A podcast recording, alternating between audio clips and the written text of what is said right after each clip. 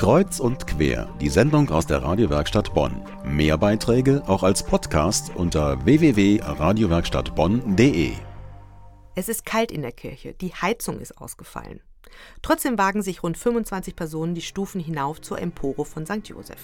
Denn die Kirche am Kaiser Karlring in der Bonner Nordstadt hatte etwas ganz Besonderes zu bieten. Hier hat sich vergangene Woche das 16. Türchen des Adventskalenders unerwartet, erwartet, ein Projekt des katholischen Bildungswerks, geöffnet. Zusammen mit dem Kirchenchor konnten hier Menschen Lieder zum Advent singen und die neue Kleisorgel entdecken.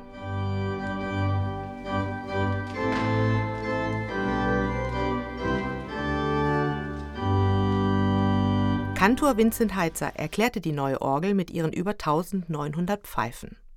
Möglich wurde der Bau durch die großzügige Spende eines Bonner Bürgers.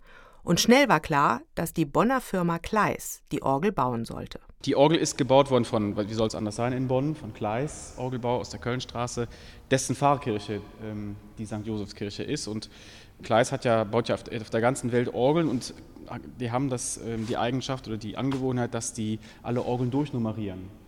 Und diese Orgel wäre 1930 gewesen. Dann hat er gesagt, nee, meine Heimatkirche bekommt was Besonderes. Der Kölner Dom war Opus Nummer 1000, St. Josef wird 2000. Orgeln sind ganz logisch aufgebaut.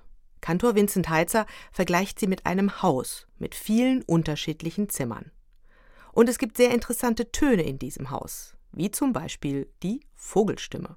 Die gibt es eigentlich nur, weil der Vorsitzende des Orgelbauvereins Klaus Vogel heißt und es ist eine einzelne Pfeife nur und die ist nicht so rum, wie sie normal ist, sondern die steht falsch rum in einem Behälter, wo Wasser drin ist.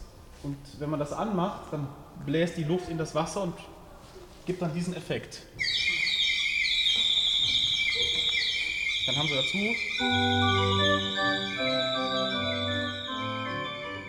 Oder auch den Elefantenfurz.